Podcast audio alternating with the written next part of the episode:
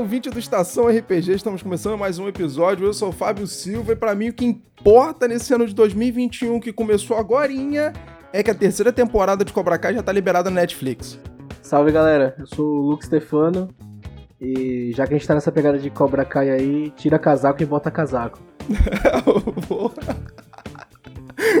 Pra mim, o que importa é que a última temporada de Attack on Titan saiu e a próxima temporada, quarta também de My Hero Academia vai sair em março. Eu sou Rafael Silva e tô aqui porque 2020 foi um erro crítico de 2021. E o primeiro comentário que eu queria fazer aqui nesse podcast, é que no último podcast a gente comentou que 2020, né? Eram dois acertos críticos e matematicamente mais e mais dava menos. E eu acho que no calor da piada, acho que a gente não prestou muita atenção que a gente tava falando, não. Então, só um adendozinho aqui, pedir desculpa por isso, mas vamos que vamos. E hoje a gente vai falar um pouquinho mais aqui sobre dicas de como vocês podem dar vida ao personagem de vocês. E então, vamos nessa.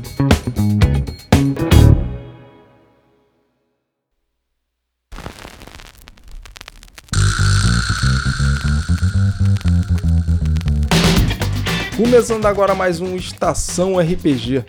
Eu sou Fábio Silva e aqui nós vamos bater um papo sobre assuntos variados de RPG de mesa, dicas para mestres e jogadores, sistemas, convidados e muito mais. E toda quinta-feira a gente vai estar aqui juntinho para bater esse papo. Então, vamos logo começar essa mesa.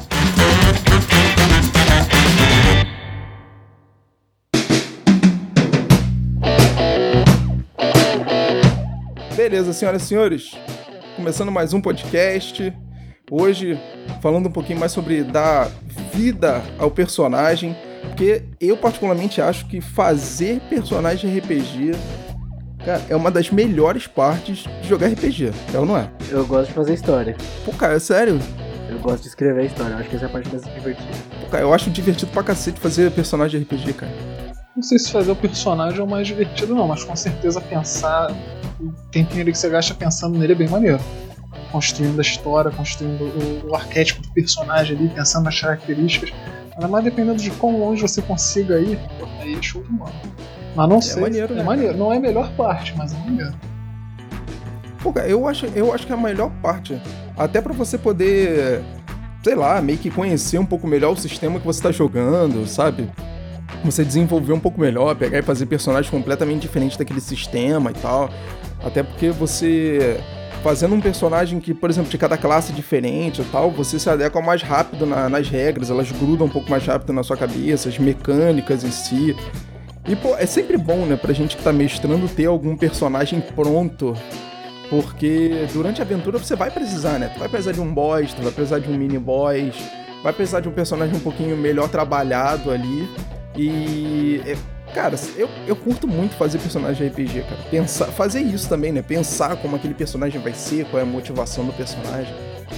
Então, até por isso que eu acho que quando eu crio os personagens, a primeira coisa, a coisa mais básica é criar o background daquele personagem. Isso quando eu faço personagem pra mesa, né? Criar o background do personagem, a história dele, o que, que ele foi, como ele desenrolou com aquela história.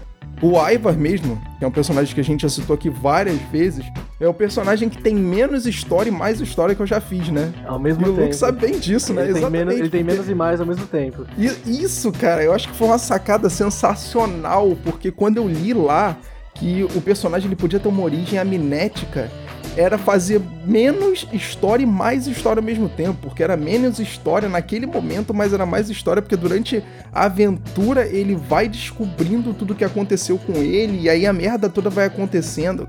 Eu acho que foi um dos personagens que teve o, back- o melhor background que eu criei até hoje. Eu acho que foi o Ivar. Vantagem da origem aí também, né?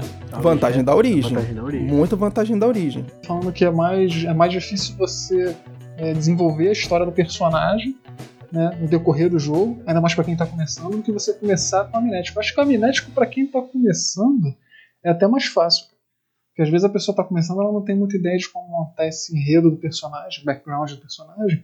E aí fica assim, pô, mas como é que eu faço? Qual é a história do cara? De onde ele vem? O que ele é? O que ele faz? É um bagulho muito filosófico, né?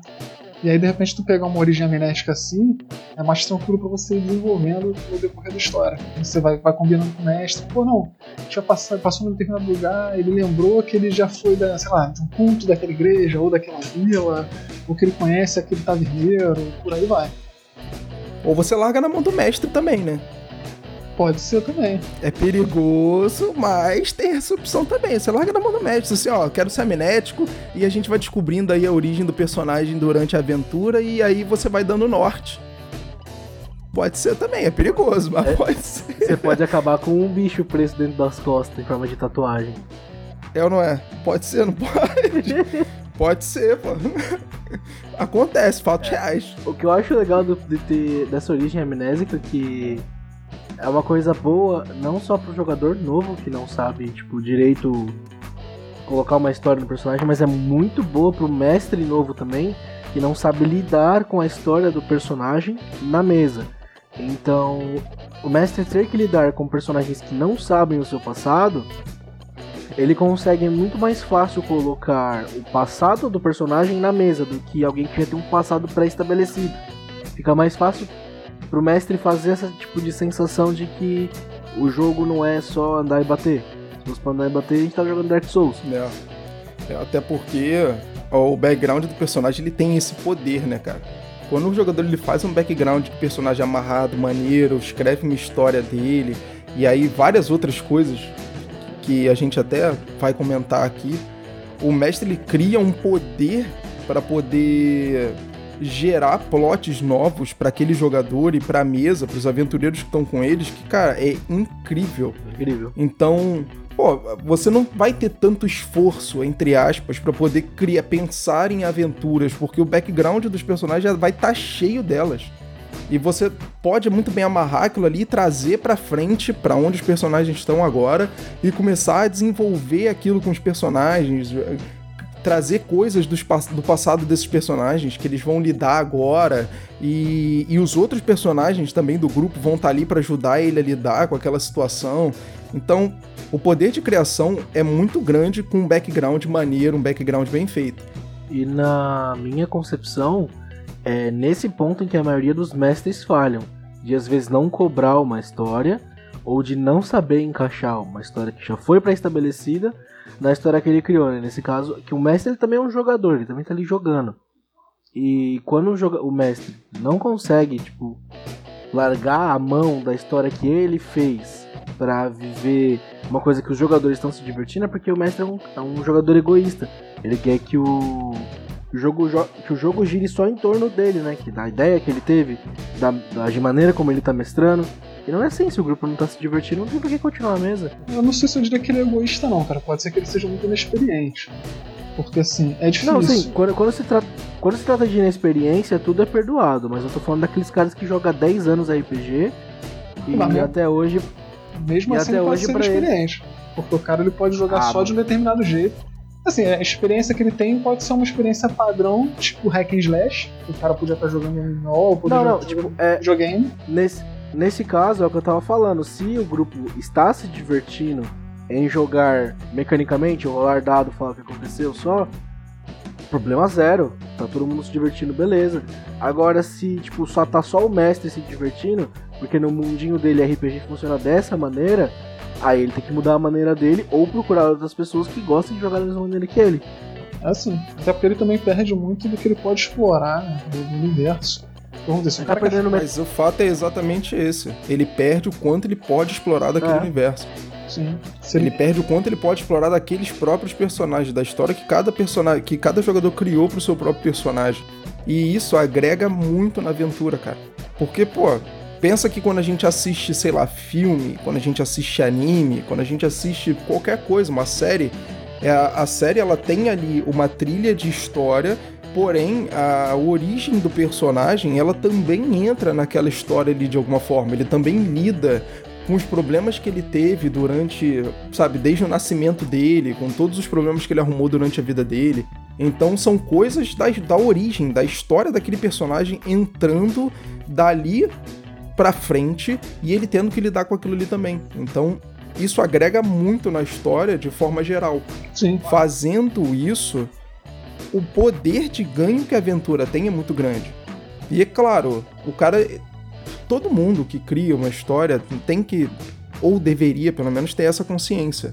A inexperiência ela faz isso, né? Não deixa, às vezes, a gente ver e que a história daquele personagem ela pode agregar muito pro, pro contexto geral. Eu acho que o melhor exemplo disso você pode tirar desse tipo de situação é no Game of Thrones.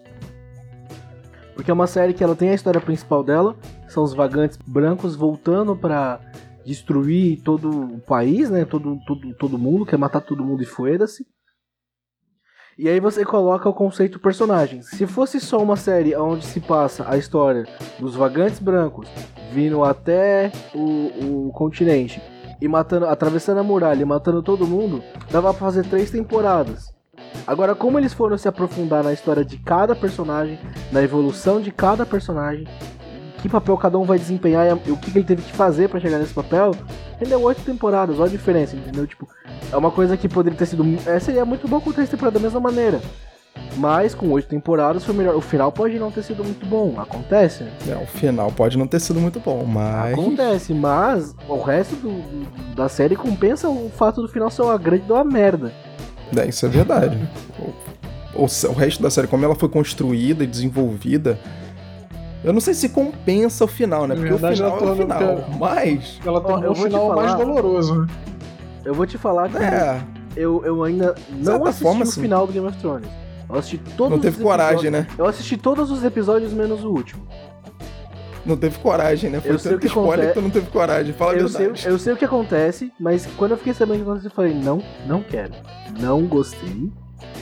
Parabéns pra quem gostou, parabéns aí pros, pra galera que fez, mas eu não curti. Pra mim não dá. Pra mim não Pra mim não deu. Eu não vi.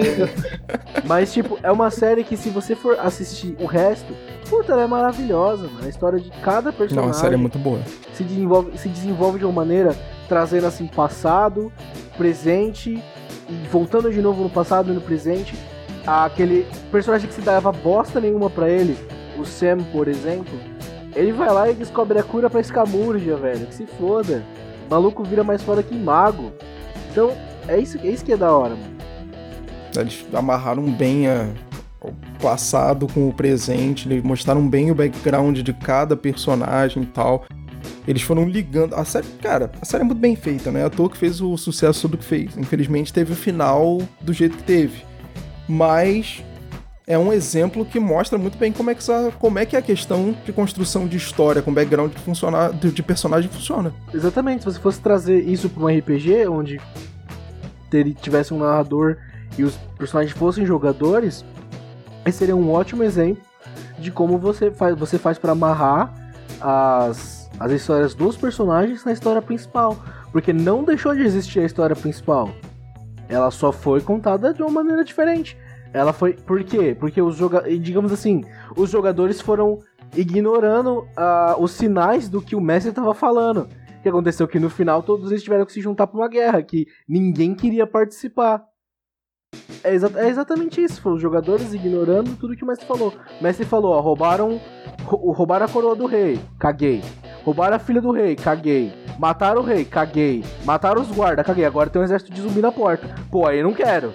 Entendeu? É assim. Aí não dá. Aí não dá. Agora não dá mais. Agora não quero mais não. É, opa, agora não tem pra onde correr mais. E o maneiro não é só a construção do personagem, mas como o, o cenário todo ele interage entre si.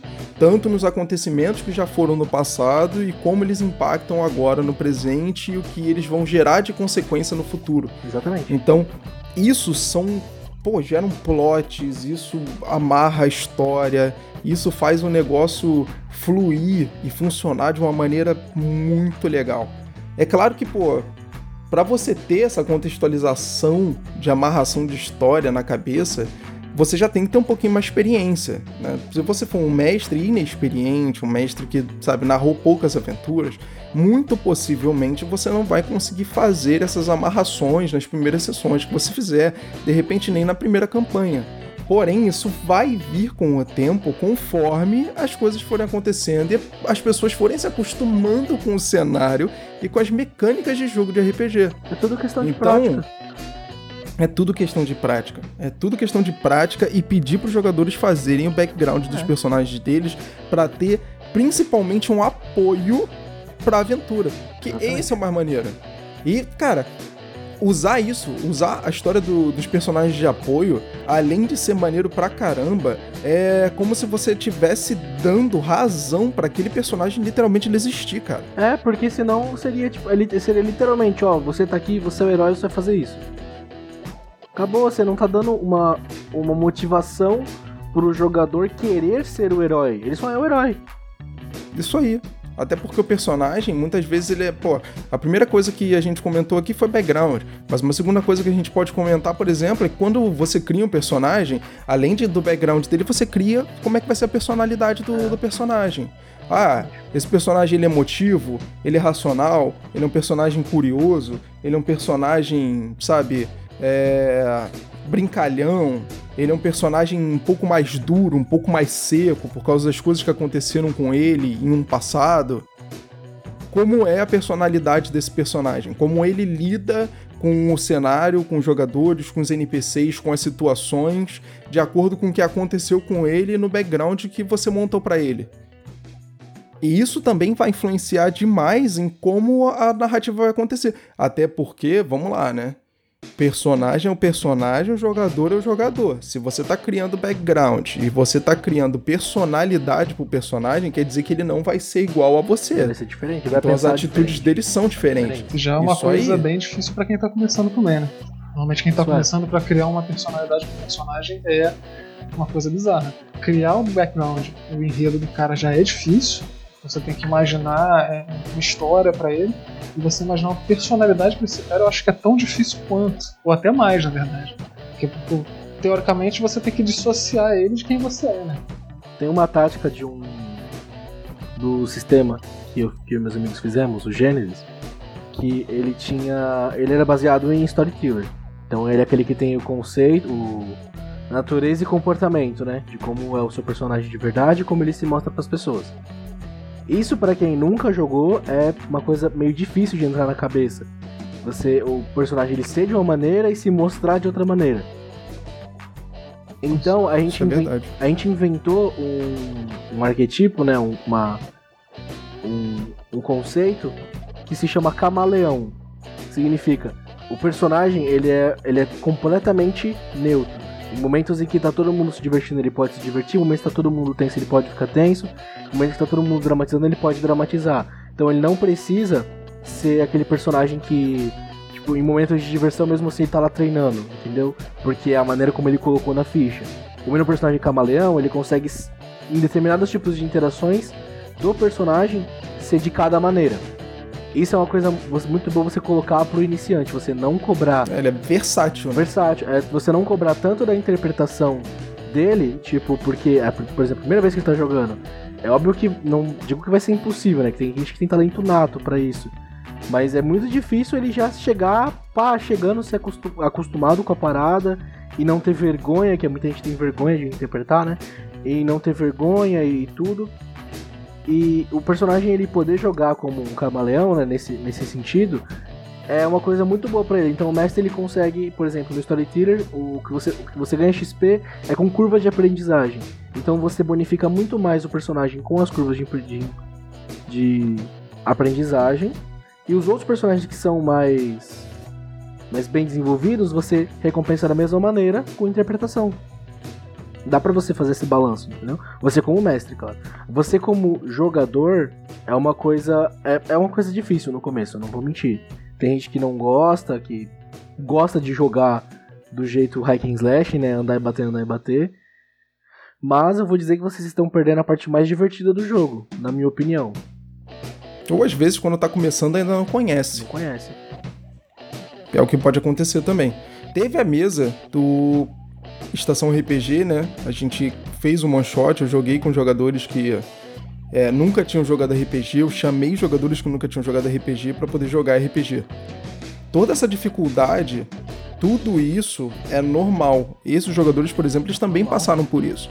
Uma das formas que eu utilizei, que eu achei que era mais bacana e que deu muito certo na mesa, pelo menos com esses jogadores que não tinham tanta experiência, era colocar um NPC e eu interpretar esse NPC ajudando os jogadores.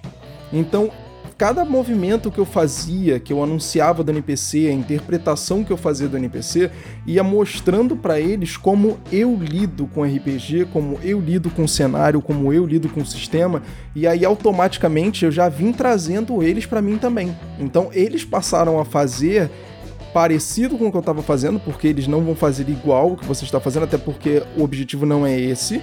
O objetivo é deixar os jogadores à vontade e fazer eles se soltarem na mesa para eles interpretarem seus personagens. Então cada um vai interpretar da sua maneira, cada um vai interpretar o personagem que fez, o personagem que criou, seguindo o background fez, a personalidade do personagem que criou. E no final das contas, cara, deu muito certo. Ficou muito legal funciona quando você tem um, alguém orientando, né? Um, um, NPC ou quando o próprio mestre orientando, funciona bem.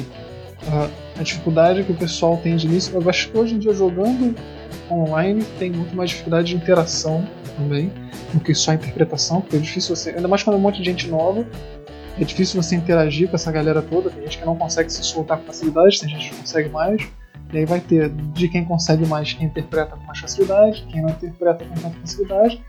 Vai depender muito do, do, da levada do mestre e de repente de você usar algum mecanismo, usar um NPC, ou de repente tentar chamar mais essa pessoa pro jogo de algum outro jeito. Vai ter que pensar para poder fazer, mas deixar à vontade. Isso é verdade. Tem que deixar o cara à vontade porque assim, não é uma zona de conforto. Até você se habituar a fazer aquilo ali, demora um pouco. Isso eu falei, personalidade é uma parada assim, um, vamos dizer, um, um, médio. O jogador médio ele consegue montar uma personalidade legal. O jogador iniciante ele consegue montar um background porque quem joga RPG, quem assiste anime, quem vê filme, série, que é 90% da humanidade, imagino, dados aleatórios, é, tá acostumado a ver uma montagem de um contexto, um enredo, como é que, pô, o cara tem uma história, qual é a história? Qualquer história que seja, sei lá, o cara pode vir de uma vila, pode vir de uma igreja, pode ser um andarilho, pode ser um desmemoriado. Beleza. Aí se você vai aprofundar no detalhamento não, são outros 500. Aí o iniciante ele consegue fazer, sem, sem se aprofundar e de repente até se aprofundando. Personalidade já é um cara mais Pode ser que o iniciante consiga? Pode ser. Mas acho que o jogador que é mais habituado. É, eu acho que qualquer pessoa consegue fazer isso. O jogador que é mais habituado, ele vai ter mais facilidade para poder criar. Mas aí a ideia em si mas interpretar... é que todo jogador ele consegue fazer isso. Montar a personalidade ah, é tranquilo, é mas eu jogo assim, interpretar já é o cara mais habituado, porque ele já tem que estar mais solto no virtual para conseguir interagir com a galera e para conseguir fazer é, é, para ser a personagem, não ser ele no jogo. Porque senão é, é ele. É, isso aí. É engraçado esse negócio de você falar que online é mais difícil. Porque imagina o brother que, tipo, ele tem só um notebook em casa, ele tá jogando pelo Roll20 Discord. E, tipo, por exemplo, digamos que ele seja assim, tem uns 16 anos. É, às vezes a mãe não deixa ele ficar com o notebook no quarto, ele tem que jogar na sala. E a sala é do lado da cozinha. Aí ele tá lá interpretando o personagem dele, né? Tipo, digamos que o personagem dele mude a voz, por exemplo, assim tá lá, né, pá, animadão, já entrou no embalo, tá lá, interpretando da hora. Não, eu vou pegar e matar ele. Aí ele olha pra hora assim, tamanho dele, assim, com a xícara de café olhando assim, pô. Meu Deus, olhar de julgamento. errado desse moleque. Isso aqui, assim. nem, isso aqui nem é a chamada do Mr. Satan no Dragon Ball Z, né? Os pais olhavam assim, pô. Meus filhos estão cultuando coisas dentro de casa, é a mesma coisa. Exatamente. É, cara, eu não acho que online seja mais difícil, não. Pelo contrário, eu acho que tudo é questão de costume. E online, presencial. Eu não sei, acho que presencial tem esse tato, né? De você estar tá do lado das pessoas e talvez seja mais rápido para você se soltar em si, você entrar na, na brincadeira, entre aspas mais rápido. Sim. Online tem um, de repente tem um pouco mais de retração justamente por você estar tá vendo a pessoa por vídeo ou, ou às tá vezes vendo, por né? vídeo, né? Você só tá, é, você não tá nem vendo, é só o áudio, você tá escutando a pessoa e o mestre tá fazendo aquela narrativa da história e todo mundo interagindo, talvez fique um pouco mais difícil pra pessoa poder entrar naquele contexto. Às vezes Mas eu acho que isso não atrapalha, não. Às vezes também é porque às vezes a pessoa tá curiosa de aprender a jogar RPG e aí entra em grupos no Facebook ou em algum lugar, tipo, encontra um grupo no WhatsApp que a galera tá fazendo um RPG e aí começa a jogar com a galera que ele nunca viu na vida, aí fica mais difícil soltar. Né? Esse é, esse é o caso mais complicado. Eu acho que o presencial é mais fácil porque se você tá jogando presencialmente, ou você tá num evento onde você tá ali já se divertindo, então você já tá propício a se soltar mais. Ou você tá na casa de um amigo com pessoas que você já conhece, então você também tá mais propenso a se soltar mais. Você vai ficar mais confortável. Mais né? confortável. Exatamente. Com, com amigos você vai ficar mais confortável. Ou Isso aí, cachaça, né? Com certeza. Tem cachaça. Cachaça. Mas tem um fator diferencial Cachaça, aí, galera. que no caso da prevenção, por exemplo, no online, se ninguém tá se vendo, você não sabe a reação das pessoas quando você tá falando. Não presencial não, você tem isso na hora. Você fala que vai fazer uma parada, a pessoa já olha, já zoa, brinca e tal. Então é uma vantagem.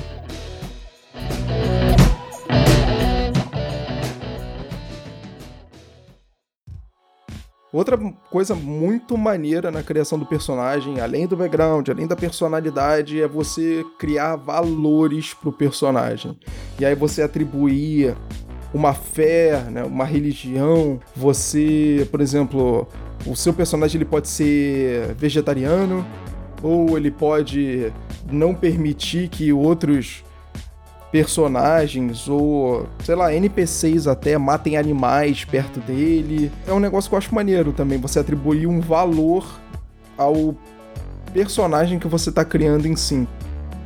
Um negócio que eu achei bem legal é, por exemplo, o... você criou ali um personagem e ele tem um valor de fé tão grande que quando ele entra em combate, a primeira coisa que ele faz é rezar pelo inimigo dele como se ele já estivesse encaminhando a alma do inimigo dele, entendeu?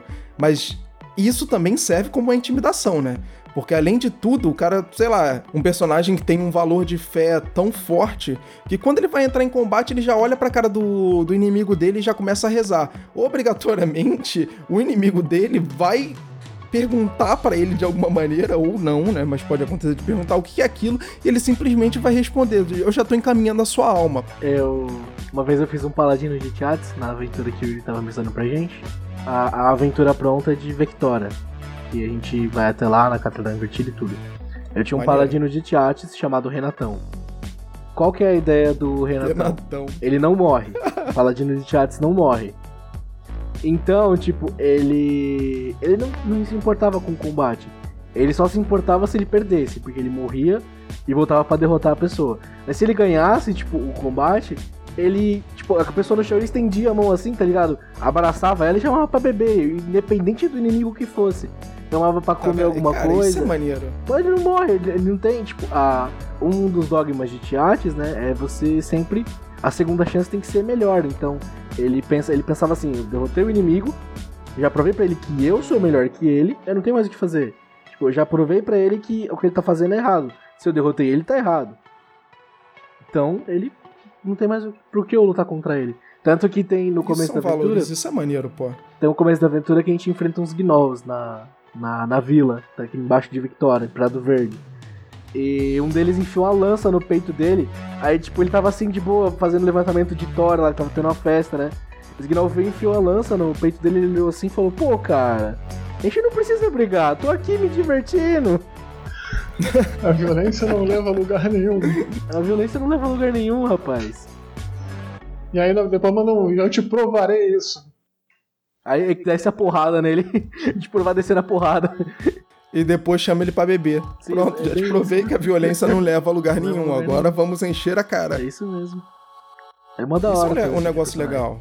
Pô, é maneiro você fazer isso no personagem, sabe? Ele vai criando um corpo, ele vai criando uma mentalidade, você sente que aquele personagem, ele realmente ele é, ele é completamente diferente de você, ele tá vivo de alguma forma, você quer fazer as coisas diferentes do que você fazia a partir do momento que você começa a integrar esse monte de coisa nele. Pô, cara, isso é maneiríssimo. Outra parada também é a qualidade de efeito. Isso é uma parada legal. Essa é uma parada Tem que sistemas que ele já tem isso intrinsecamente falando, né? Que é o caso de Vampira Máscara, que é o caso de 3DT. Ele já tem qualidades e defeitos ali intrínseco no sistema. Você tem que pegar qualidades do sistema. Quer dizer, É opcional. É opcional. é opcional, né? Só que Na verdade, você, é, opcional por causa da quantidade. Só que você ganha pontos, né? Pra poder é, distribuir você na ficha ganha pontos e melhorar o ter- personagem. Você ganha pontos para ter desvantagens e perde pontos para comprar vantagens. Isso. Então você acaba tendo ponto ali a mais pra poder distribuir na ficha e melhorar o personagem. Isso. Porém, o efeito que essas qualidades e defeitos têm no personagem e na interpretação do personagem é maneiro pra caraca. Esse, esse, essa mecânica de qualidade de defeito é uma coisa que eu gosto bastante. Mas eu acho que ela é meio, às vezes, mal feita ou quebrada. Como por exemplo, digamos que o personagem pega míope em vampiro. O míope ou alguma coisa assim a ver com os olhos, que ele não enxerga direito, um caolho, por exemplo. E os pontos bônus ele pega e bota em percepção. É, não faz muito não sentido, faz sentido, na verdade, né? Porra, ele escuta melhor, ele sente melhor, porra. Não, pensa não. O cara sente melhor, ah, ele escuta melhor, ele percebe, ele só não vê bem. Você percebe que tem um inimigo à sua esquerda, mas quando você olha, você não consegue ver. Mas aí você vai fazer um teste, você vai fazer um teste de percepção. O cara tira 310 no teste de percepção pra olhar. Ele não vai negar não. que ele tirou 310. Sendo que um desses 10 era, tipo, o número, um dos pontos que ele colocou a mais. Ele conseguiu É, na verdade, faria sentido fazer isso, né? Atribuir aos outros sentidos e não a, a não, visão. É, exatamente. Só que na qualidade de defeito não fala, tipo, ao, ao conseguir pontos extras, não pode ser colocado em, em percepção, ou se colocado, deve ser usado para outros sentidos e não o. Mas, aí eu acho que você, você pode apelar pra narrativa, né? De já olhar, o cara botou. Ah, não, você botou percepção, beleza. Aí não, eu vou olhar pra meu Você não vai olhar, você vai olhar. Beleza, você olha, você vai ver qualquer outra porra. Você vai olhar pro canto e vai ver um avião passando lá em cima, entendeu? Ah, mas aí é que tá. Se o cara foi bem sucedido no teste, como é que tu vai dizer que não? Aí o ideal é você pegar isso pelo sucesso que o jogador teve e jogar nos outros sentidos dele, né? Jogar nos outros sentidos. Você não viu, mas escutou. Eu acho legal que tem também, por exemplo, a pessoa pegar cegueira e depois pegar como vantagem sentidos aguçados visão. Pô, mas. então, é muito bom. Pode pegar isso. Eu fazia. Bem eu específico, fazia, né? Eu fazia esse tipo de coisa só pra sacanear, mano. Porque tinha, o sistema deixava, tá ligado? Eu fazia pra sacanear. Tipo, pegar a fobia a lobo perneta. Você podia escolher pra fobia. Eu pegava a fobia lobo de três patas. Isso é muito absurdo, né, cara? Pega fobia pombo. Pô, vou pombo no Boa Noite, é. cara. E são aplicações de qualidade de efeito, tudo bem, a regra em si, ela é, entre aspas, ela é falha, ela pode ser falha, mas o legal disso é aplicar qualidades e defeitos no personagem independente do sistema, ele é. tem intrinsecamente qualidades e defeitos nele ou não. Exatamente. Por exemplo, Dungeons and Dragons não tem qualidades e defeitos, Tormenta não tem qualidades e defeitos. Então é legal você atribuir qualidades e defeitos no seu personagem para poder aprofundar mais o personagem, a história desse personagem a interpretação dele. O, o personagem ele pode ser agressivo, ele pode ser antipático, ele pode ser alegre por tudo e qualquer coisa, ele pode ser antissocial, ele pode ser um personagem distraído, pode ser um personagem honrado, ou então você pode pegar qualidades e defeitos mais brutos, né? Que é, são qualidades e defeitos, por exemplo, desses sistemas que a gente falou. Vampira Máscara, qualidades e defeitos de 3D e T, já estão intrínsecos ali no negócio. Pô, isso incrementa demais no personagem, cara. Uma coisa que eu acho muito bacana no Tormenta é que ele tem talentos no Tormenta RPG. Tinha livro de complemento que vinha com talentos regionais. Então se a pessoa nasceu em um lugar, ela tem esse tipo de talento ou esse tipo de arquétipo. Como por exemplo, as pessoas que nasceram em Petrinha já diz lá que as pessoas de Petrinha são ótimos contadores de história, adoram exagerar nas conversas e tal. Aí a pessoa nasce em Portsmouth. Em Portsmouth as pessoas não confiam em magos. Tanto que no livro, no primeiro livro, os dois personagens principais, né, a Elisa e o Valen, eles são de Portsmouth. Eles vivem pegando no pé do Rufus, né, que é o mago da, da, da, da party. E isso também é maneiro. Isso é, legal isso é bem legal. Você pega aquelas características regionais e você joga para os personagens que já estão ali. Se usar esses complementos de característica do personagem, pô, é maneiro também. Da hora. É mais um adendo que você faz na interpretação do personagem. É mais alguma coisa que você cria na profundidade do personagem. É você dá mais vida ainda pro personagem. É, cara, você enriquece. Quanto mais coisa você consegue atrelar no personagem, mais você consegue enriquecer e tornar aquele personagem único.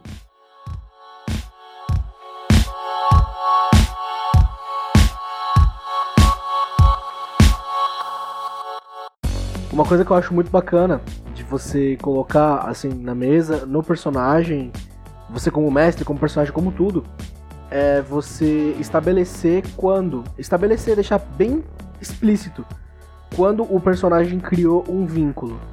Igual, por exemplo, na nossa aventura A Queda de um Deus, quando a Memphis morreu, a lua ficou triste e se exilou para as montanhas uivantes, e ao longe o o Hat pôde ouvir a lua uivando chamando ele para ir para os uivantes com ele. Então, tipo, desde esse dia, tudo que o Hat fala é o Hat quer viajar pelas Vivantes para encontrar com a Lua. É uma coisa que, tipo. É, cara. É, é o, já, o, o personagem já estabeleceu um objetivo depois da aventura. Por causa de um vínculo. A aventura é ir até Tapista, roubar o poder que ainda tá emanando do corpo de Tauron, trazer pra Tillian de volta para ele se tornar um deus. Essa é a aventura. Mas o, persona o jogador ele já estabeleceu um, um outro objetivo pro personagem baseado num vínculo que ele fez no meio da mesa. Ele quer ir para os Vivantes criar uma matilha com a Lua. Isso é maneiro. Até É, cara. uma sequência, de repente, de, de campanha. É uma, se- é uma sequência. Se a gente for continuar depois, por exemplo, a gente já sabe onde tipo, acontecer aquelas mesas de 10 anos depois do que aconteceu, os, os heróis voltam. A gente já sabe onde o Hat tá, ele já tá lá fazendo. Tá com a matilha dele nas Vivantes, entendeu? Isso, Maneiro. isso que é da hora. Maneiro você criar vínculo, porque, É. cara, o vínculo, ele é aquilo, é o que prende o personagem em um determinado momento, seja do passado, do presente ou pro futuro dele. Então você pode fazer uma parada meio Steven Seagal, entendeu? E aconteceu alguma merda na tua vida e você vai se vingar. Mas ou então você pode criar os vínculos no meio do caminho e o próprio Dungeon World, por exemplo, ele tem um sistema próprio. Ele tem um sistema próprio de vínculos, onde você estabelece os seus vínculos, os vínculos do personagem, e conforme esses vínculos eles vão sendo realizados, você vai ganhando ponto de XP por causa disso. Sim. Tal pessoa. Ele já tem lá a frase pronta, né? É, tem uma, uma linha pra você escrever o nome da pessoa e tem escrito: Essa pessoa me diverte. O que essa pessoa faz é confusa, tal pessoa é fraca, eu preciso protegê-la. É muito da hora. Isso aí. Como isso é uma mecânica básica do, do sistema, ele meio que te obriga a criar vínculos, mas ele também. Ah, me fugiu a palavra. Ele também, sabe, te dá um. Ele te dá XP por isso, ele te dá um bônus por isso. Porque é ele te obriga a fazer vínculo, mas ele, te obri... eh, mas ele também te dá bônus, exatamente. Ele tá dizendo assim, ó. Tem uma mecânica aqui pra você fazer. É. Porém, eu vou te bonificar por ela. Que o, é Olha que que maneiro. o Dungeon World ele transforma a interpretação em mecânica, né? O que é o contrário. Que é a maioria dos sistemas de RPG, a gente transforma a mecânica em interpretação. Rolou. Isso aí. É isso que é da hora. É maneiríssimo você criar os vínculos do, do personagem, sabe? Como é que ele se prende. Esse exemplo que você deu, por exemplo, ah, o cara é, por exemplo, um guarda de uma, sei lá, princesa de um vilarejo bárbaro. E aí ela decide viajar ao mundo e foi dada a missão pra ele que ele tem que tomar conta dela de qualquer jeito. E ela, pelo outro lado, vê que como ele era só um guarda, ele teve o treinamento dele e tal, mas ele não conhece muito do mundo e tal. E de certa forma ela também tem aquele sentimento de querer proteger ele, de repente, das pessoas e de coisas que ele não conhece. Isso já é um vínculo que você estabeleceu entre dois personagens. E você vai levar isso entre toda aquela aventura. Além disso, enriquecer mais ainda todo, toda a história que está sendo contada, isso mexe demais na interpretação desses dois personagens. Ainda mais se forem dois personagens realmente É. em game. Outra coisa que aconteceu que gerou um vínculo também na queda de um deus foi quando a Alaúde apareceu lá no barco, né? Tentando se livrar da espada. E o. Ah, sim. E a espada, Vidote e a espada se apaixonou pelo Vidote. E Que acabou criando um vínculo É, com ele também, de certa Exatamente. Ela, ela foi pra morrer no mar e ele ficou com a espada. Ele fez. O Vidote pegou e fez até uma, uma oração, né? Pra, ele escreveu de verdade uma oração pra. pra uma descrição na espada pra Alaúde. Isso aqui é da hora, mano. E vai virando outras coisas, né? Vai virando, tipo, o personagem no tempo livre dele, ele escreveu tal coisa. Tipo, Ele se sentia de tal maneira, não conseguia desabafar e escreveu dessa maneira. E aí você vai ver lá na- nos equipamentos do Vidote, da descrição da espada, é, abraço de Valkyria, pra, é uma espada que traz conforto, o mesmo conforto que eu espero que a antiga dona tenha no final de sua viagem. É muito da hora esse tipo de coisa, mano. É maneiro você criar os vínculos durante a aventura conforme ela vai acontecendo, né? Assim. Os vínculos eles podem ser criados antes também, aí você pega e de repente joga ele dentro do background do personagem, que é ali ah, uma família que foi a família que foi perdida, ou você teve que se separar da sua família por algum O motivo. Israel e o Ou então esses vínculos vão acontecendo durante a aventura. Igual, igual, igual esse exemplo que você tá falando, igual foi o Israel e o Hat, né? Quando o Israel morreu, o Hat Foi. Ficou, emputecido. A não ser que seu personagem seja inicialmente amnésico, inicialmente eu acho que você tem que ter algum vínculo qualquer que seja. que remete à origem do personagem, ou às origens do personagem. É. Até o amnésico, até o amnésico, porque o Ivar ele tinha um vínculo muito forte com a cachaça, né? Exatamente. Ele tinha um vínculo muito forte com a bebida. E além de ter um vínculo forte com a bebida, ele tinha um vínculo forte com o único item que ligava ele ao passado dele, que era o arco o dele. O arco dele. Sim, então é um vínculo então, inicial. Ele, ele tinha um vínculo com a arma dele, entendeu? Era aquela coisa tipo assim: ninguém encosta na minha arma, minha arma anda sempre é. comigo. Ele tinha um vínculo com a arma dele, era a única coisa que ligava ele ao passado dele. o Hat também tem um vínculo com a arma dele. Quando o cara jogou o tacape dele na fogueira lá, ele ficou bravo. Boa! Foi ruim de segurar o Hat. Jesus.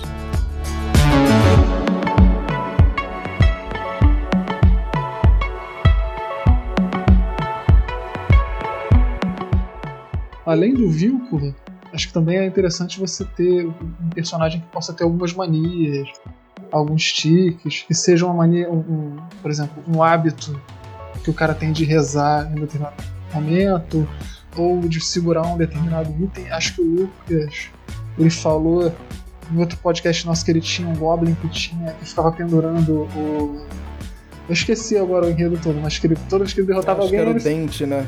Ele... Era os dentes, ó. Era o, era o Ghibli Gorgio. Ele, tudo que ele achava das pessoas que ele derrotava em um duelo justo, ele guardava Isso. como um troféu. Isso aí. E aí né? Eu lembrava que era o dente. E aí nas batalhas, toda vez que ele desafiava alguém, ele puxava aquilo para fora, não é isso? Pra chamar a atenção do é, cara. Tipo... É que eu, depois eu desafiei o superior da pessoa que ele enfrentou.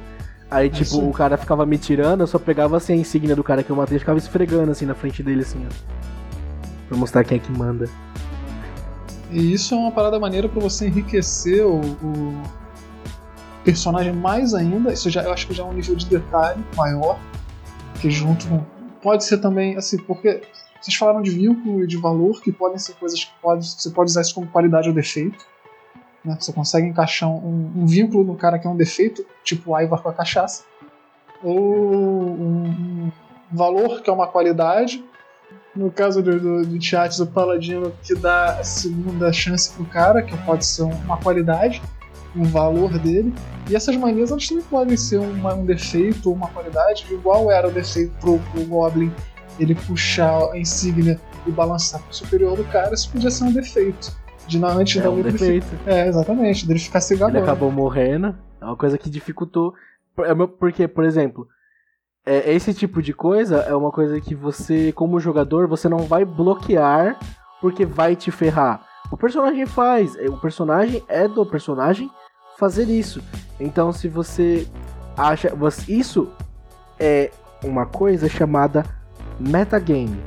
Você, como jogador, fazer o que o personagem não faria. Por exemplo, nesse caso, o Gibrigorgio ele com certeza, por se achar superior, de estar conversando com um purista, ele com certeza ia ficar fazendo isso, de ficar chantage... é, chantageando, não, é, ameaçando o cara com um insígnia de uma pessoa que ele já matou. Olha o fim que deu, o personagem morreu, porque o cara era muito mais forte do que ele. Mas você saber que você vai morrer por fazer isso e por isso não fazer, sendo que é uma coisa do personagem, isso é metagame. É porque aí você já cria um bloqueio. Porque, por exemplo, um bloqueio, se o né? seu personagem é um cara que tem uma mania de provocar os outros, conforme falando, que é o caso do Goblin de certa forma, mas ele pode ser uma provocação mais sutil ou menos sutil. A gente teve casos na, na campanha que o Fábio estava mestrando pra gente que tinha um jogador que ele gostava de provocar os NPCs. Então, tipo, o NPC falou alguma coisa pra ele, ele já queria sair na porrada com o NPC se ele pensar pelo lado de que o mestre pode comer da porrada e acabar e matar ele, ele não vai fazer isso. Ele vai tentar ficar no que ele só feijãozinho com arroz ali. Ah, Cara, é aquilo. RPG é um mundo de problema. Se você não for atrás dos problemas, você não vai jogar RPG. Não vai jogar RPG. Então, criar mania pro personagem não precisa ser manias tão é, assim intrínsecas do jeito que vocês estão falando, por exemplo, né? Você pode criar manias um pouco mais discretas, ou manias que não vão influenciar tanto no personagem, por exemplo. O personagem é, ele tem mania de estalar os dedos toda hora, ou o personagem roncar. Isso é um trijeito do, do personagem, tá? E aí todo mundo acorda todo dia reclamando: caraca, mané, na moral, o Fábio ronca pra cacete, cara, toda noite é isso, entendeu? pô, o personagem ficar coçando o queixo ou se coçando o tempo todo por alguma coisa. Por quê? Por nada, ele só se coça. Ele não tá com nada, ele não tem pulga, ele não tem porra nenhuma, ele não tem nada, uma doença, não tem nada, Sim. ele só se coça, é uma mania dele se coçar. São coisas que transformam o personagem, dão vida a ele, fazem ele ficar cada vez mais único, não dão um, não geram ali uma consequência tão forte em si, e você mantém ali um personagem um pouco diferente também, entendeu? Tem uma, uma coisa que você for reparar, que a mania, ela às vezes, dependendo de como ela é interpretada, ela vira uma uma marca registrada do personagem. Tem dois personagens que eles têm a mania de virar o boné para trás e só de você ver esse tipo de cena você lembra deles na hora. Que um deles é o Ash Cushion do Pokémon e o outro é o Falcão daquele filme do Rock Balboa que ele faz a queda de braço. Os dois fazem. O, o Stallone, né? O Stallone, o Stallone Balboa, ó. o, perso o, é o personagem entrou muito no jogador. É. o Stallone faz quando ele vai fazer a queda de braço. Toda vez que ele vai começar a queda de braço, ele vira o boné pra trás. É uma mania que vira uma marca registrada, porque é uma, um trejeito de interpretação. É, cara, tipo, é uma coisa boba, mas que dá uma característica muito principal para aquele personagem ali, é muito dele aquilo ali, né? Quando o bicho vai pegar, o cara vai, pega ali, bota o bonezinho para trás, ele já tá anunciando que é isso aí, pô. É o, a mania do personagem que faz ele ser único, cara. Que a galera já conhece que, tipo assim, caraca, ele fez isso, então vai acontecer tal coisa. É isso. Cara, eu acho que pra gente finalizar aqui, uma das coisas que é, vocês podem usar que dão vida demais no personagem é algum tipo de sotaque. Um jeito diferente de falar, alguma coisa que modifique um pouco a fala do personagem, a voz do personagem. Quando eu tô narrando RPG, eu tento e nem sempre consigo, né? Porque às vezes o, as coisas vão acontecendo e a gente só a gente tá tão vidrado, tão inteirado no jogo que passa direto. Mas muitas vezes, ou grande parte das vezes, eu tento quando eu crio NPCs, mudar a voz para esses NPCs, para os jogadores poderem é, ter aquela referência de que eles estão falando com outro personagem, não sempre o mesmo personagem.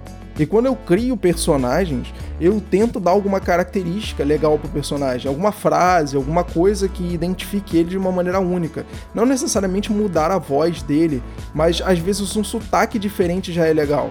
Então, pô, atribuir um sotaque, sabe? Um bárbaro, por exemplo. Geralmente você faz um bárbaro com pouca inteligência e aí você faz ele falando umas palavras assim meio soltas, não consegue falar uma frase completa, mas as palavras-chave daquela frase de uma maneira bem bruta e num sotaque esquisito, sabe?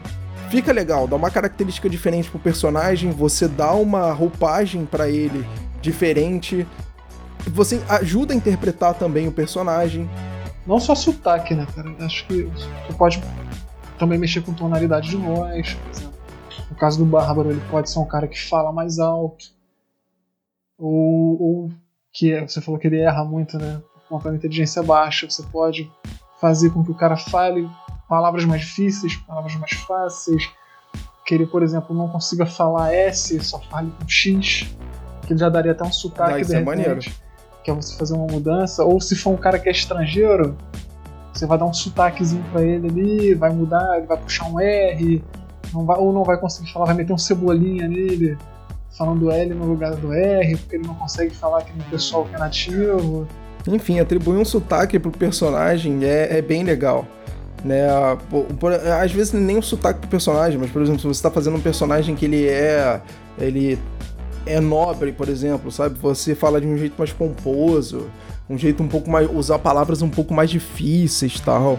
É, caracteriza bem o personagem no final das contas, né? O, o personagem ser um elfo, por exemplo, ele for lá no Senhor dos Anéis, pegar algumas palavras em élfico e quando for falar elas na interpretação, falar elas em élfico maneiro. de verdade, isso é uma coisa da hora. Sim, Bem maneiro isso. Isso é maneiro. Serve pra elfo, pra orc, pra goblin. Pra orc, pra, pra goblin, minotauro, gigante. Isso. Todos eles têm as próprias línguas. Bem maneiro. É Elf, maneiro Elf que eu sei que você consegue achar na internet. Tem gente que já. Élfico você acha fácil. Mas- Élfico e anão você acha fácil na internet. não, ah, não. Orc? Isso- Orc você pode usar Klingon, por exemplo. Que é uma outra língua da cultura pop do Star Trek. Que, se- na minha concepção, se encaixa perfeitamente no Orc. Pode ser também. Ou você pode pegar. É maneiro, Se bem cara. que Warcraft só tem três ou quatro palavras em Warcraft que você vai ter, mas dá pra pegar como exemplo o que eles fazem lá. Dá? Dá pra usar Warcraft também, o Warcraft tem de raça também, é absurdo. Então, cara, eu acho que essas são todas as dicas que a gente pode dar pra qualquer pessoa, dar mais vida pro personagem dela. Além de tudo isso, isso incrementa muito no- na interpretação do personagem também. Então, no final das contas, são você acaba meio que ajustando duas questões muito legais do personagem, que é incrementar mais nele, dar mais qualidade pro personagem e além de tudo, dar mecânica chave pra interpretação desse personagem Sim. também. Exatamente. Você consegue aprofundar muito mais ele e pô, ter aqueles pontos ali, sabe, bem legais que vão gerar cenas super engraçadas, cenas super sérias, cenas tensas, dependendo de como seu personagem haja com as situações e todo mundo vai ficar maluco contigo porque o teu personagem faria aquilo e vai dar merda e a galera vai ficar desesperada. Pô, isso é maneiríssimo, cara. E além maneiro. disso, você ainda pode. O mestre ainda pode usar o- todo o contexto do personagem. Porque assim, você tem todos esses detalhes, o mestre pode usar isso dentro da campanha, ou para criar uma one shot, ou para criar é, ramificações da campanha, né? Para aproveitar, porque você, de repente a sua origem. No meio da campanha, a sua origem ela pode aparecer, se o mestre conseguir é, é, montar tudo, montar uma arquitetura para chamar aquela origem, se ela for interessante para a campanha que ela aconteça. Ou vamos dizer, se o mestre ele não consegue, ah, pô, essa semana, normalmente as mesas são semanais, mas pode ser diária, dependendo da disponibilidade de cada um. Mas na aventura seguinte, o mestre não conseguiu montar a história toda. Então, beleza, vamos pegar esse cara aqui, o, o enredo dele, e usar alguma coisa para poder montar uma história que aí vai ter consequências, que vai gerar um universo gigantesco. E e isso não é uma coisa rara. Muita, muitos personagens aí, muitas histórias que são famosas, viram spin-offs, né? Pô, essa semana mesmo eu tava conversando com o Luke, que, por exemplo, a gente tava falando de Vampira Máscara V5. Uma das coisas que eu mais gosto no, no jogo do Vampira Máscara é a possibilidade de você jogar com humanos. Aí você para e pensa assim, mas pô, você tá jogando vampiro, cara, pra que, que você quer jogar com humano? Mas pensa, cara, você tá jogando com um caçador de vampiro, entendeu? Tem até um livro que é um suplemento, né, que é o Caçadores Caçados, pro Vampira Máscara, só que é o V3. E ele fala muito sobre isso, sobre os humanos no cenário, como eles interagem, descobrindo que os vampiros existem, e muitos deles são levados a isso, a investigar, ou então simplesmente piram porque eles descobrem que o vampiro existe porque de repente um vampiro matou uma filha, um filho, um irmão, matou um pai. Então o cara se torna um caçador de Isso. vampiro e Ou- entra naquele cenário daquela maneira. Ou alguém da família dele virou lacaio, virou rebanho. Cara, olha que maneiro isso, a forma de você entrar. E ainda tem um outro porém, né? Porque além dele estar vivendo tudo aquilo que mexe com o psicológico dele de uma maneira absurda, ele ainda tem o outro porém. Porque o vampiro ele é muito mais forte do que ele. E no final das contas, se ele fizer merda, o vampiro não vai matar ele, vai transformar ele em vampiro também. Isso é da olha hora. a merda aí. É uma, Cara, é, uma, olha só. é uma aventura Aí de caçador ele vai virar vira uma parada vampiro- que ele tava caçando. É uma, é, uma, é uma aventura de caçador que vira vampiro à máscara. O bagulho vira Blade do nada. Agora você imagina Do nada se a tu pega, Blade. você É. pega um grupo, um dos um grupo de humanos, você faz um desses caras virar vampiro e agora o grupo dele tem que caçar ele. É da hora isso. Pra parar ele, porque teoricamente no, no vampiro você tem uma hierarquia. Então, Depois que você vira vampiro, o cara que tá acima de você, em tese, te comanda. Vamos dizer, ele, te, ele faz você virar vampiro e começa a mandar você fazer um monte de merda. Então seu grupo agora tem que te parar. Exatamente, aí ele vai mandar você matar o grupo que tava com você, que você tava ajudando a. Isso, ou você caça o grupo. a investigar ou outros vampiros.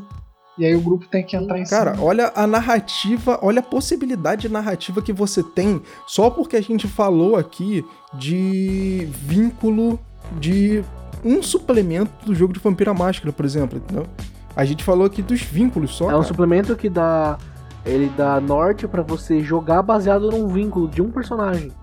Usem isso aqui, sigam essas dicas, com certeza vai dar muito certo. Vai aprofundar muito mais o personagem de vocês, vai criar, vai literalmente fazer vocês criarem personagens únicos e cada vez mais vivos no sistema e que vocês tenham cada vez mais vontade de interpretar esses personagens, que isso é o mais legal.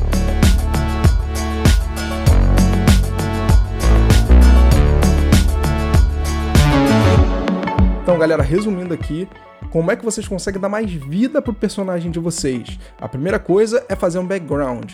Cria uma história principal para ele, um passado, liga esse passado dele a coisas que aconteceram com ele, coisas grandes que aconteceram com ele, conta um pouco da história dele, para que isso possa gerar novos plots para aventuras.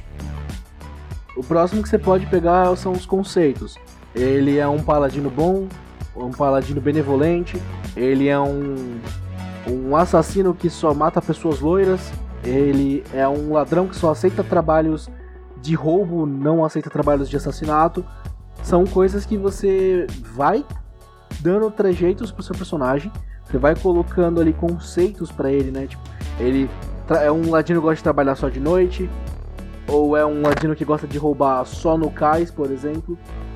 O outro é você atribuir uma personalidade para esse personagem, para você poder interpretar ele. Ele é um personagem bondoso, ele é um personagem curioso, ele é brincalhão, atribui uma personalidade para ele, como ele lida com as coisas a partir do momento que elas simplesmente acontecem e como ele lida com as pessoas a partir das ações que essas pessoas começam a ter. Uma outra coisa que você pode colocar muito da hora são os valores. Você seu personagem não gosta que matem animais, seu personagem não gosta que comam carne perto de você, por exemplo. Seu personagem não deixa que os aliados matem os seus inimigos, ou você não deixa ser capturado com vida, ou você não captura com vida. São é uma coisa que você encaixa bastante ali no conceito, né, que são alguns valores que o personagem tem. E que são coisas que podem dar, às vezes, um norte para a maneira como o seu personagem é.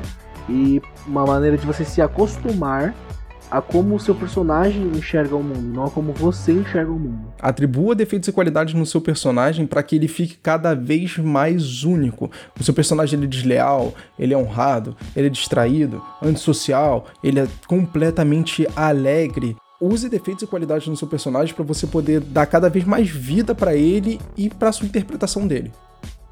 Vínculos. Seu personagem teve uma filha, seu personagem se casou, seu personagem nunca teve ninguém na vida, então ele se apaixonou pelo piano que ele tem na casa dele, que foi uma herança da avó dele da terceira geração atrás, e alguém destruiu e agora ele quer vingança. Todas essas coisas viram história. Tudo, tudo isso dá uma profundidade pro personagem. Uma coisa completamente absurda é uma coisa que faz você ser um herói às vezes. E por último, manias e sotaques. Para transformar esse personagem cada vez mais em um personagem mais único e vivo desse sistema para vocês. E é isso aí, cara ouvinte do Estação RPG. A gente tá terminando por aqui esse primeiro episódio de 2021. Acompanhe a gente que vai ter muito mais esse ano. Tamo junto e até a próxima!